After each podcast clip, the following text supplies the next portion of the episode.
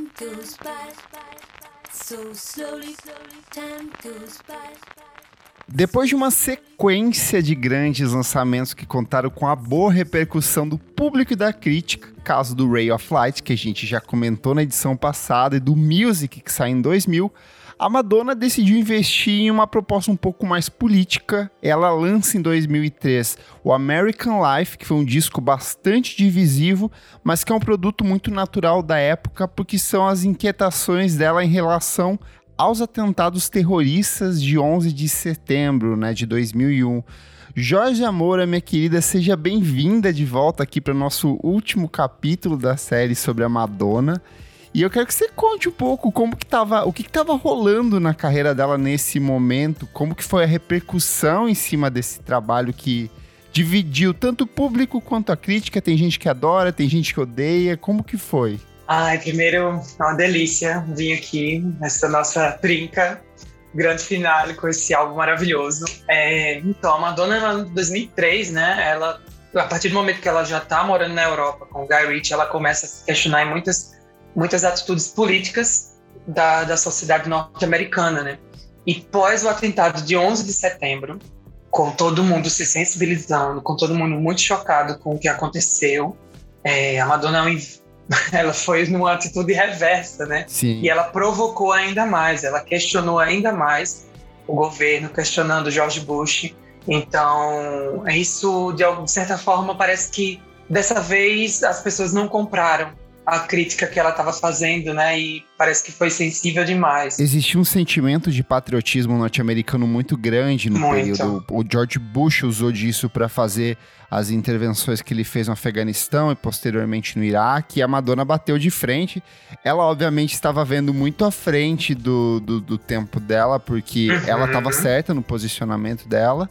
Só que, como você disse, o, o patriotismo americano é norte-americano é muito forte e, e o disco acabou meio que é, não foi um disco ruim, assim, não foi um disco que vendeu, ele vendeu bem, ele foi bem, teve boas repercussões aqui e ali, rendeu uma boa turnê ali, mas eu acho que foi um disco que no fim das contas acabou até consumindo ela, né? Tanto que ela não quis mais falar de política depois disso. Exato, exato. E acho que assim, também de certa forma, por influência da Cabala e ela estava muito envolvida com, com os imigrantes árabes, né? Então acho que to, tudo isso que estava acontecendo com essa guerra no Oriente Médio, com os norte-americanos, tudo isso acho que foi afetando muito ela.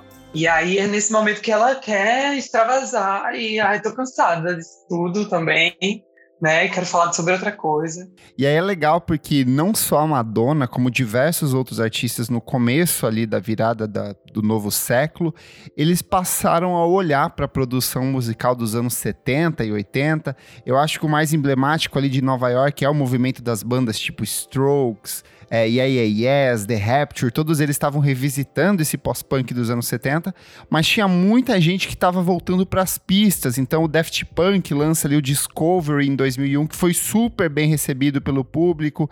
É, tinha o surgimento de gente como Lady Tron, LSD Sound System, o próprio EAS tinha uma proposta mais dançante. E a Madonna, ela não podia é, ficar de fora disso. Só que ao mesmo tempo que ela não podia ficar de fora disso, ela não renega essa relação política que ela tinha com o álbum anterior. Ela até deu uma entrevista pra MTV que ela falou o seguinte: Quando escrevi o American Life, eu estava muito agitada com o que estava acontecendo no mundo e em torno de mim. Eu estava com raiva. Eu tinha muita coisa para tirar do peito. Eu fiz várias declarações políticas, mas agora eu sinto que eu só quero me divertir. Eu quero dançar. Eu quero me sentir flutuante e também dar a mesma sensação a outras pessoas. Há muita loucura no mundo à nossa volta e eu quero que as pessoas sejam felizes. É um statement isso, né? Ai, é, é uma puta nossa. declaração, assim. é uma puta que- de, um desabafo, né? Acho que é um desabafo mesmo, de cansaço, assim.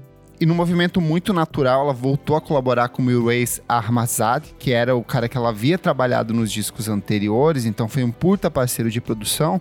Só que ele tinha uma pegada mais política, então a Madonna sentiu que do jeito que estava indo o trabalho não ia se desenvolver do jeito que ela estava curtindo. Então ela decidiu procurar o Stuart Price, que era o cara que já tinha trabalhado com ela nas apresentações ao vivo, foi produtor dos, da, das turnês dela. E ela falou: Olha, Stuart, eu quero fazer uma coisa que seja um espetáculo. Então eles pensaram: ah, será que isso não rende um filme? Será que isso não é só uma turnê? O que, que vai ser isso aqui que a gente está planejando? E aí eles chegam num consenso de que a ideia era produzir de fato um disco, um disco que reverenciasse as pistas dos anos 70, dos anos 80 e que acima de tudo ele funcionasse como se fosse um DJ set, uma, uma mix de um DJ. Então as músicas deveriam se amarrar, deveria ter uma costura ali, batidas que se estendem para além do normal, músicas um pouco mais extensas, referenciando esse pop dos anos 70. E vem daí Confessions on a Dance Floor. Ai, tudo. Grande tudo. álbum da Madonna ali nos anos Perfeito. 2000. E eu não sei você, é, mas foi o disco que me fez apaixonar por Madonna, assim. Porque foi, eu tinha 14 anos quando ele saiu ali. Foi então o disco que eu, o primeiro disco que eu peguei e falei assim: Uau, o que, que é isso que tá rolando? Eu lembro muito. É, os clipes tinham uma estética muito parecida, então a coisa do colan, e aí as cores, a paleta de cores, ele tinha um filtro meio que nas imagens. E eu lembro que eu fiquei muito encantado com tudo isso, e foi o disco que me fez sentir um interesse muito grande por ela, embora eu fosse um roqueirinho na época e meio que renegasse as coisas pop, mas foi um disco que me pegou de um jeito muito impactante. Como que foi para você? Ah, então, é a doideira, assim, né? Acho que para quem já tá ouvindo, talvez já tenha ouvido os outros episódios, Madonna sempre foi muito influente na minha vida, mas esse álbum específico foi muito marcante para mim, porque eu já estava na adolescência ali. E meu primeiro namoradinho de colégio, sabendo que eu era muito fã da Madonna, resolveu me dar de presente um CD, né? E já tinha lançado o Hang Up na MTV e eu fiquei louca com aquilo, aquela mulher já quase 50 anos, daquele jeito. Eu já tinha visto notícias sobre o que estava acontecendo também, né, da queda do cavalo dela e tal, então eu fiquei meio, sai, será que ela vai lançar alguma coisa mesmo? E aí do nada a mulher vem num colã gostosa, se contorcendo toda, e aí eu fiz, nossa, velho, caralho, não acredito que ela ainda tá se reinventando, sabe? Eu fiquei impactada, assim, na época. Eu lembro doido. que na época essa discussão do, do Colan e da sexualidade dela e dela ter quase 50 anos foi uma coisa que foi bem é, discutida de um jeito, obviamente, totalmente machista, misógino Sim, e, e sim. antiquado. Antiquado, inclusive, para os padrões da época, assim, uma- umas reflexões totalmente retrógradas, em que se questionava: será que uma mulher dessa idade pode lançar um disco disso, falando sobre esses assuntos, usando o corpo dela do jeito como ela usa? E ela falou: posso e vou lançar. E ela fez vou. um disco onde ela exalta o corpo dela o tempo inteiro. Então a cena inicial de Hang Up é ela entrando na, na sala de dança, esticando o bucetão no chão ali, falando assim: vai ter sim, vocês vão, sim. vão gostar disso aqui, sabe? É, e assim, também eu lembro da época muitas matérias de TV repercutindo é, sobre o corpo, né? O corpo da Madonna. A Madonna está envelhecendo e aí eu falava das dietas loucas, as teorias, das, das teorias loucas que talvez ela fazia dietas malucas e, não sei o que. Só que a mulher só fazia os exercícios e a dietinha dela era de boa. Mas é essa coisa de questionar o corpo da mulher o tempo inteiro, principalmente quando tá chegando pós os 40, né? Quando Uhum. já chega aos 50, assim. É muito doido, assim. E eu, eu adorei, assim. Eu gritava dentro de casa assistindo o Hang Up. Cara, e ela tá. É, é linda, linda. A maquiagem, lindo, o cabelo de bilhões ali, a Linda, estética, nossa. tudo muito bem polido, muito bem pensado. E eu quero dizer que a sequência de abertura do Confessions on a Dance Floor é, pra mim, a minha sequência de abertura favorita da Madonna, assim. Eu sei que o Like a Prayer tem uma sequência de. uma dobradinha de faixas ali que é, é assustadoramente incrível, mas aqui ela engata quatro músicas que, pra mim, assim, são perfeitas. E aí, como São tem essa estrutura de DJ, das músicas meio que se, se encaixando ali, a ideia era que você desse o play e fosse até o final sem aquela sensação de pausa.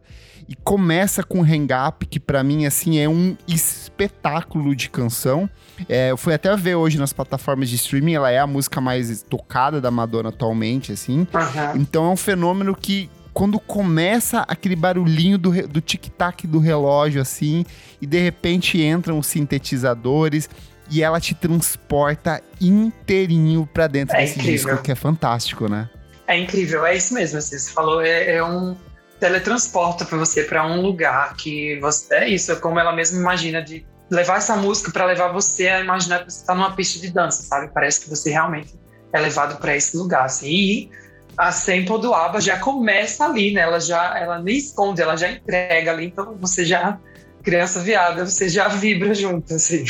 Sabe o que é mais curioso? A gente era muito novo na época que, que saiu esse disco, mas ela conseguiu dialogar é, não só com a gente, quanto outras pessoas jovens da época, porque foi um disco que foi muito executado. Então eu acho que aí já começa uma coisa que é muito brilhante. Ele não é só um trabalho altamente nostálgico e referencial que vai agradar pessoas que na época já tinham 40, é, tinham a idade da Madonna e que tinham vivido isso no passado, sabe?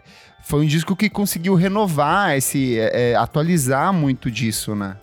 É, eu acho que ela não fez, assim, é, de uma forma datada, né? De trazer de volta a mesma coisa. É, é, tão doido porque ela trouxe muita referência dessa década de 70, mas ao mesmo tempo parece que ela inovou em muita coisa, assim. Então é por isso que parece também meio novo, assim, esse tipo de som que ela faz, né? Eu acho que é por isso que agrada tanta gente jovem, assim, da época. E logo em sequência a gente tem Get Together, que para mim é outro Linda. arrasa quarteirões das pistas, assim.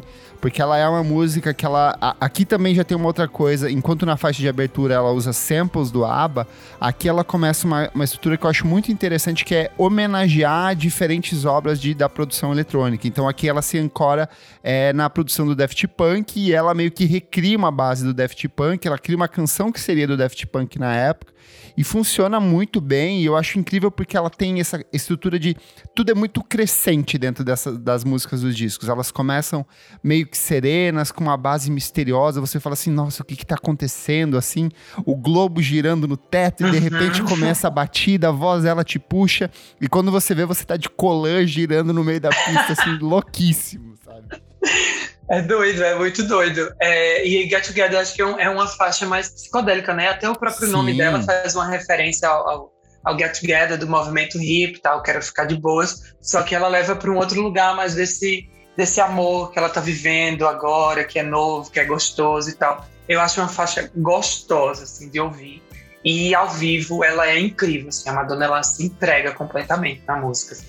Nossa, eu acho perfeito. E ela engata, assim, muito brilhantemente em Sorry. E aí eu acho que já puxa para um lado do Sorry que eu acho bem interessante, que é essa coisa da Eurodisco e da produção eletrônica europeia. Então vai referenciar desde Giorgio Moroder e a relação que ele tinha com a Donna Summer, então são bases muito similares, com conceitos de vozes muito similares. E aí ele engata na faixa seguinte, que é Future Lovers, que é outra, outro espetáculo de música que emula uma base do Kraftwerk, assim. Então, é, é, muito interessante como cada música parece que ela consegue condensar uma discografia inteira de um artista que ela tá se inspirando e mas sem necessariamente perder a coisa do Madonna, sabe? O tempo inteiro a Madonna está em primeiro lugar, né? É, parece que assim, ela tá mostrando o íntimo das referências que ela tem, assim. Né? Sabe aquela bolsinha de CDs que a gente tinha? Sim. Ó, isso aqui é a minha bolsinha de CDs que eu guardo aqui mas ao mesmo tempo eu quero fazer uma outra brincadeira aqui, sabe? E é muito doido. E Sorry também tem, tem referência de Pet Shop Boys. E no show tem a própria voz do Pet Shop Boys cantando na, na abertura da música, né? É muito doido, assim. É, Nossa, é muito é louco. Muito legal. Pensar que a Madonna pega daqui e dali e faz um compilado de coisa tão maravilhosa, né? Uhum. Que outra música desse disco você gosta bastante? Eu gosto muito de Jump. Eu acho que Jump é, um, é uma música muito de, de empoderamento mesmo, assim. Ela lembra muito... Ela faz uma referência, é isso que a brincadeira da Madonna também na carreira dela, é fazer referência a ela mesma, né, nas letras. Então, Jump é uma continuação literária de Keep Together, do Like a Prayer. Só que agora ela faz um, uma forma de, de tentar se colocar em primeiro lugar sempre e conquistar as coisas sozinha mesmo, que só você tá ali e tal, e não desistir. É, tem uma coisa que eu acho muito engraçado do Jump, é que ele é um clipe muito da época, né? Era a onda do parkour, então era a moda do parkour, e aí tinha todo, toda essa estética por trás, eu achei muito curioso, eu tava revendo hoje, e foi um fenômeno na época, então ela meio que se apropriou, e nas apresentações ao vivo ela levava a questão dos dançarinos pulando nas estruturas, é. né? nas instalações, né, no, no, na turnê, tem uma instalação gigante que ela desafia, porque é, eu tinha um primo que fazia ele parkour e na época ele ficou fascinado, assim, alguém mostrar isso num, num clipe, porque ela mostra em Hang mostra em Story trechos também e mostra em Jump. E o maior desafio é que quem pratica esse esporte é trabalhar na rua, né? É uma coisa muito mais urbana. E a Madonna, não, agora eu vou pegar vocês e vou colocar vocês dentro de um palco e vou montar uma estrutura de ferro e vocês vão fazer a mesma coisa, assim. E é lindo, assim, eu acho que é uma apresentação linda. Ela tá cantando perfeitamente a música enquanto eles estão lá praticando esporte, é muito bonito. É, tem outra música que eu gosto muito, mas que ela não é single, que é Like It or Not. Ela é linda porque ela é um, uma confissão que a Madonna está falando sobre o que aconteceu no American Life, sobre todas as críticas que ela recebeu, né? E aí você percebe que no fim das contas ela estava cansada de falar de tudo isso, mas ao mesmo tempo ela não se arrepende. E aí, quando ela fala, né, This is who I am, like it or not. Então, eu vou continuar aqui, você gostando ou não, eu vou continuar sendo polêmica, eu vou querer falar das coisas que eu quero falar, sabe? Então, para mim, é uma música muito bonita, assim, e ao vivo ela é impactante, assim. Parece que a Madonna tá hipnotizando você, assim. É só ela no palco, linda, assim. Que bom que você puxou mais pro final ali, porque Apesar de eu ter um carinho enorme por esse disco, eu sinto que ele já começa a dar indícios do que vai ser a Madonna do resto dos anos 2000 e dali pra frente, que é muito instável. Ela tem é, uma concentração de músicas muito boas na abertura, é, é fenomenal, assim, você tem ali uns primeiros 20, 30 minutos que você fala assim, uau, que espetáculo de disco, mas eu sinto que do meio pro final o disco dá uma boa morrida, e aí, ouvindo de novo ó, pra gente gravar esse programa, eu comecei a prestar muita atenção nas letras. Eu acho que tem algumas coisas assim que meio que envelheceram mal ou que são meio bobinhas. Por exemplo, I Love New York, eu acho que ela era uma música que fazia muito sentido na época que saiu porque o atentado foi em Nova York, ela é apaixonada pela cidade, ela viveu boa parte da vida, da, da, das histórias, de tudo que ela. das músicas que ela produziu foram produzidas lá mas eu acho a letra muito bobinha, assim. Eu falo, nossa, é, é... eu acho que em parte dialoga com o que era esse tipo de música dos anos 70, sabe? Principalmente feitas por mulheres brancas. Eram músicas totalmente genéricas, um refrão marcado ali para você ficar dançando e foda, sabe? Ficava o I Love New York cravado ali. Então eu acho que faz sentido, mas ao mesmo tempo Hum, não sei se eu consigo me conectar mais da mesma forma que eu me conectava antes, entende? Uhum, eu entendo. É uma. Eu conheci essa música antes no I'm Going to Tell You a Secret, que é o nome do documentário da turnê do American Life. E ela faz, que é uma, é uma música que ela tinha feito com o Milways antes, né? E aí a versão do, do, do documentário, ela é mais rock, rockerona, assim, é mais agressiva. Eu gostava, assim. Mas eu confesso que é uma música que ela envelheceu mal, assim. Acho que ela é, ficou bem datada. Outra que eu acho também ruimzinha do álbum, é, que todo fã da Madonna ama, e você até cancelada depois de falar isso, é Push, que é uma música romântica. Só que eu acho que ela tem é, um refrão não, muito grudento. You push me. Nananana. Ela é muito grudenta, assim, eu acho de um jeito muito ruimzinho, assim. E How High também, eu acho que ela é mais uma lombrinha, que ela tentou experimentar uma coisa parecida com Music ali mas não, não colou muito bem, não, assim.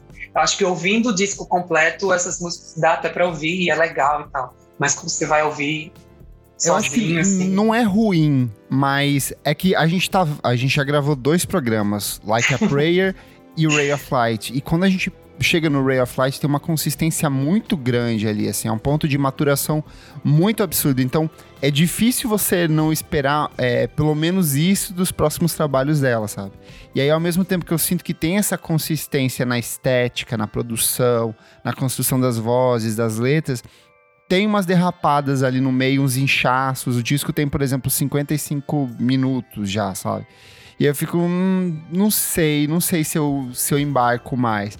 Embora eu continue achando a sequência de abertura irretocável, assim. É, Impecável. É, é, é, perfeita, né? Eu acho que uma música muito interessante do disco é Isaac, que é a música que foi polêmica que ela, na época, né? Que é polêmica, ela é muito polêmica porque o, a galera do Oriente Médio é, afirmou que ela estava falando sobre, ela estava se apropriando da cultura, da religião, né, para falar de algo que ela não sabia. né? Só que ela tinha contato com pessoas, né? Principalmente pessoas da Cabala. E Isaac é o nome de, de uma das pessoas que era amigo próximo dela, músico, que até participa na turnê do Confessions, que é lindo, gostoso, maravilhoso. e ele e a música é uma homenagem a ele, né? Mas ao mesmo tempo a música faz referência a a forma com, como que a mulher é tratada nesse Oriente Médio, como essa mulher se liberta, né? Tanto é que ao vivo, eu acho que é uma música que tem que, para você entender a música, ela tem que ser vista na turnê, porque ela é uma música que ela fala sobre essa repressão e tem uma dançarina de véu, de, toda coberta, e depois a Madonna vem lá e ajuda ela a tirar esse véu e ela se liberta e tem um pássaro no background assim do telão, então tudo é muito sobre essa liberdade dessa mulher que está tentando se libertar dessa opressão, né? Machista dessa religião. Mas aí é claro que vai ter gente que vai mexer na ferida e vai se incomodar. Mas eu acho a música belíssima, assim, acho ela genial. Vamos falar um pouco da turnê, que eu sei que você é apaixonada também. E eu lembro muito de, no, de logo depois, quando ela, ela lança a turnê, eu lembro de, sei lá, tá folheando uma Veja, uma revista Veja na biblioteca da escola e a imagem da Madonna crucificada com a coroa de espinhos. E eu achei aquilo, uau, isso é tão, tão impactante, ela é tão provocativa. É, eu achei. Foi uma, e foi uma turnê muito bem recebida, né? Sim, é, é, então, eu tô rindo aqui porque tem um detalhe que, que poucas pessoas sabem, mas agora todo mundo vai saber, que eu era o tipo de fã que eu roubava revista dos lugares para rasgar e guardar no meu na minha pastinha. Todo mundo fazia isso, eu também fazia. Eu isso. fazia muito isso. Então, às vezes eu ia para o médico com minha mãe e minha mãe ficava puta. E uma das, das vezes que eu mais rasguei revista foi falando do, do, do Live to Tell, da performance Live to Tell dela na cruz. Tinha vários ângulos diferentes da, das matérias. Eu sempre rasgava, assim, eu sempre ficava impactada com isso. E porque até, até então eu não tinha visto ainda a turnê, né? E eu ficava impactada com a imagem. E ao mesmo tempo todo mundo falando mal. E eu, caralho, que, que forte isso aqui, sabe? É muito doido. É, assim, eu acho que no, no, geral, a turnê, falar da turnê, eu acho que daria um episódio inteiro para falar só da turnê, né? porque ela é, são duas horas de show que são, é, para mim, eu acho que é o que define o espetáculo pop, assim, da nova década, assim, da, da, dos anos 2000, assim, porque ela mexe com estrutura de palco, ela mexe com figurino, ela mexe com coreografia, que você vai ver depois que outros artistas vêm e fazem a mesma Era coisa. Era muito grandioso, sabe? né? Muito grandioso, muito grandioso. Assim, é, foi muito genial. Assim. Já começa com ela vindo num, num disco ball que era cheio de diamantes e pesava duas toneladas. E ela, eu tenho até a curiosidade de que foi 2 milhões de dólares na época. Então ela vem, é, ela vem em cima desse, ela vem dentro desse disco ball. E aí é lindo quando ela, quando ela sai do disco ball e vem é, surpreende todo mundo cantando I Feel Love, da Donna Summer também. E para mim é lindo porque também ela ela tá vestida de dominadora, tá vestida de dominadora equestre. E os dançarinos de... Ela tá muito gostosa. Gostosa. E ela não precisou mostrar nenhum pedaço da pele dela nesse figurino, mas ela tá gostosa pra caralho. E aí é doideira porque ela também tá fazendo referência a essa queda de cavalo que ela teve, né? Que quebrou várias costelas e que todo mundo tava dizendo, ela não vai conseguir, ela não vai fazer mais show, ela tá acabada, acabou a carreira da Madonna. E a Madonna vem como essa dominadora desses cavalos e só vai, é, depois só vai melhorando assim o show, porque ela depois canta Get Together, lindíssima, gostosa, canta Like a Virgin em cima de um polidense com a cela de cavalo, fazendo Madonas, né, as coisas dela que ela faz, o jeito dela, madonesco de acrobacias e de desafiar a gravidade. E depois vem jump, assim. Eu acho que é, é até difícil falar na, na, da turnê geral, assim. Mas eu acho que os, me os melhores pontos, eu acho que tem esse primeiro bloco, né? Que ela faz muita referência a essa situação da vida dela. Depois eu acho que vem Live to Tell mesmo, que ela se coloca nesse lugar dessa cruz é, espelhada, ela está ali crucificada e eu acho que faz muita referência a tudo que ela já viveu na carreira dela, como ela é como se ela dissesse assim, eu, eu me sinto crucificada, sabe, por tudo que vocês falam e fazem de mim, eu me sinto crucificada. E aí no final, ela, ela do final da música, ela tenta levar para uma outra situação, né, de, de fazer uma campanha de doação para a instituição que ela tem no Malawi. E é muito doido isso, porque, é, de certa forma, eu acho que também a Madonna cutuca uma ferida que a gente vai ver pessoas falando depois sobre que são esses conflitos que existem entre a Europa e, e o Norte da América. Sempre parece que está sempre muito focado nisso. E às vezes a gente quer. E as pessoas falam, mas e a África? Quando é que a gente vai falar sobre a África, a situação da África? Que parece que nunca melhora, sabe? E aí parece que ela vem e cutuca essa ferida também, sabe? É, é, muito doido, assim. Então eu acho que é por isso que foi uma performance que incomodou muita gente, incomodou o Vaticano. Mais uma vez, ela foi excomungada, como sempre. Então, eu acho que é um dos pontos mais altos. Ela deve ter uma cartelinha assim, opa, mais é, uma excomungação. Um. Vou marcar aqui, pronto, fechei três. Exato.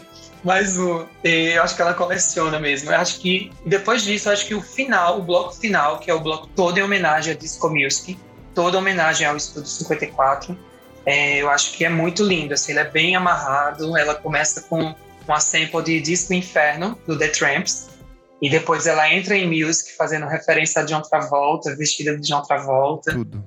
E aí vem Erótica, que foi uma demo de Erótica que ela pegou e colocou, que surpreendeu todos os fãs, que é uma demo maravilhosa de Erótica.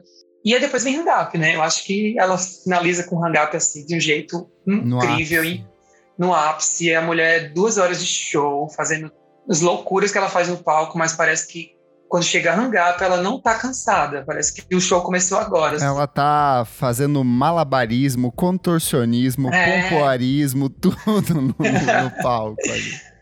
E aí, só pra comentar, gente, ó, o disco vendeu e vendeu muito ele alcançou o primeiro lugar nas paradas de sucesso em, em, pelo menos 40 países, o que concedeu a Madonna é, uma posição no Guinness dos Records com o álbum que mais alcançou o topo da parada em países, então é, é um feito enorme. Na primeira semana ele vendeu 350 mil cópias e ele se tornou o sexto álbum na carreira da Madonna a alcançar o número um das paradas, sendo o terceiro consecutivo. Ou seja, Madonna, que tinha caído do cavalo, que estava com a carreira acabada, ainda era um fenômeno e vendia muito, muito disco. Assim. Então, eu acho que dá para ter uma, uma noção dessa do quão impactante, o quão grandiosa ela era ainda na época, né?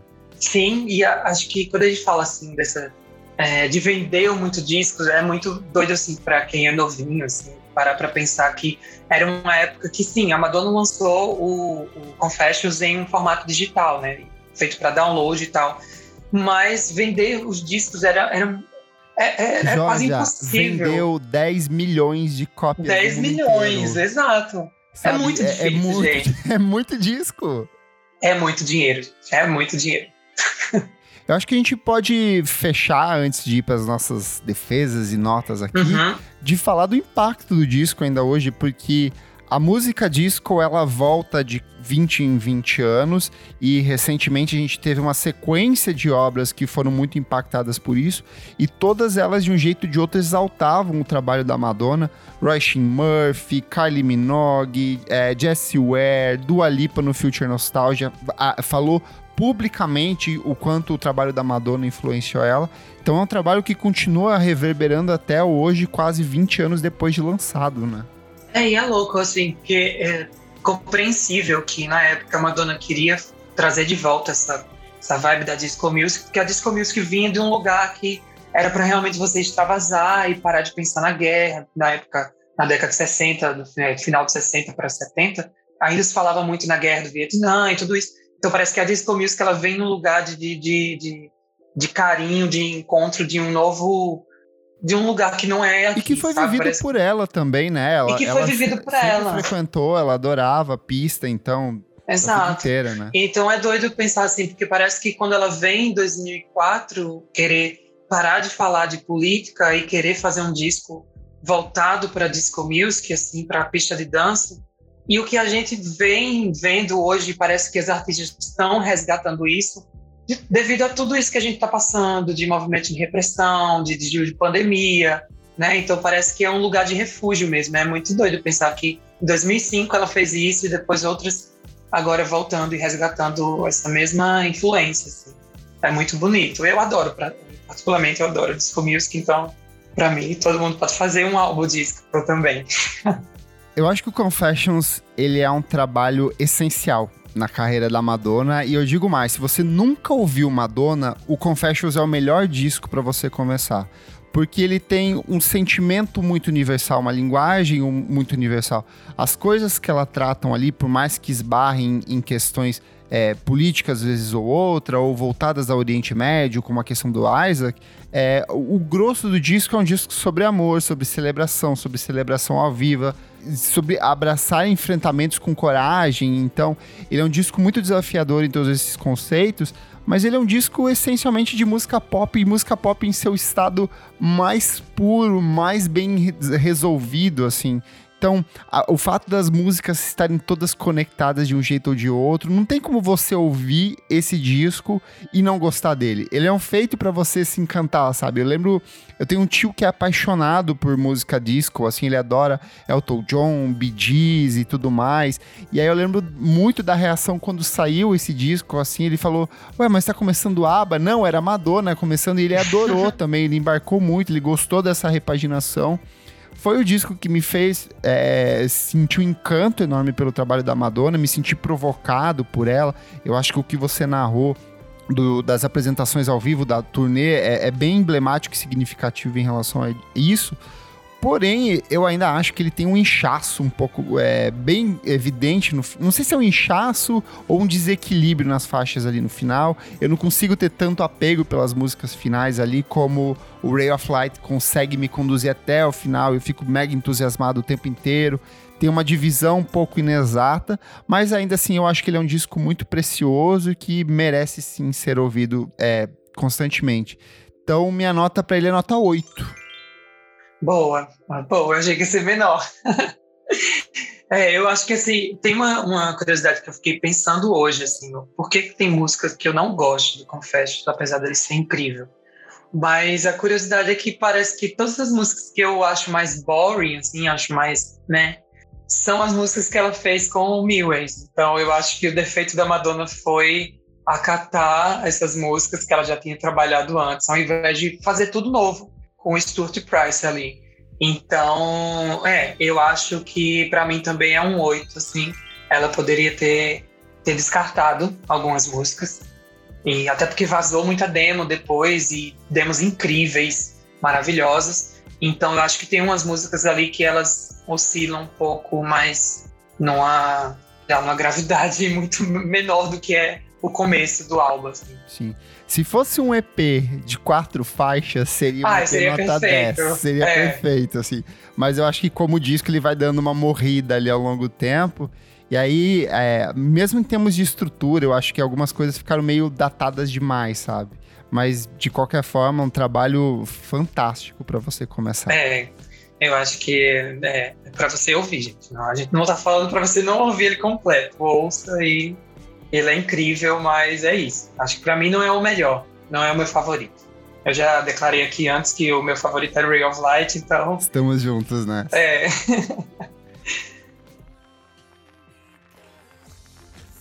O Clássicos VFSM é um projeto paralelo do podcast Vamos Falar Sobre Música. Apoie a gente em padrim.com.br barra podcast VFSM. Por apenas cinco reais por mês você tem acesso a esse e outros programas lançados com muita antecedência. Se você chegou até o Confessions on a Dance Floor agora, saiba que a gente já gravou outros dois programas falando sobre a carreira da Madonna. Primeiro a gente falou sobre o Like a Prayer de 1989, depois a gente falou sobre o Ray of Light de 1998. Os três programas você encontra na sua timeline, na sua plataforma de streaming favorita. E Jorge, eu quero agradecer muito você por ter ah. embarcado comigo nessa conversa. Não podia ter trazido outra pessoa para conversar sobre isso, porque eu sei que você é muito fã, você é uma fã apaixonadíssima. Então, muito obrigado por vir aqui compartilhar um pouco do seu carinho pelo trabalho da Madonna. Ai, Kleber, que é isso. Eu agradeço demais. Eu, todo mundo já sabe já que eu sou muito apaixonada por esse podcast, pelo programa de vocês. E é uma honra chegar e poder falar de um artista que eu admiro muito, que influenciou em toda a minha carreira e em tudo na minha vida. Então eu tô muito feliz, obrigada, obrigada, obrigada demais assim, por, esse, por essa oportunidade. E é isso, gente. Vamos ouvir a Madonna e é isso. Eu só recomendo vocês ouvirem os três álbuns, porque eles são incríveis. O próximo a gente volta para falar do Madame X. Ops, não. É.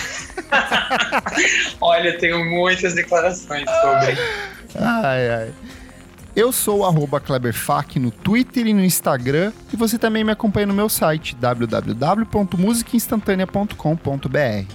Eu sou Jorge Moura, é, arroba Jorge Moura no Instagram, no Twitter. Vão lá me seguir no Instagram. É, eu compartilho sempre sobre meus trabalhos, sobre as coisas que eu faço. E é isso. Agradeço demais por chegar até aqui e ouvir, né, dois fãs da Madonna. tchau, tchau.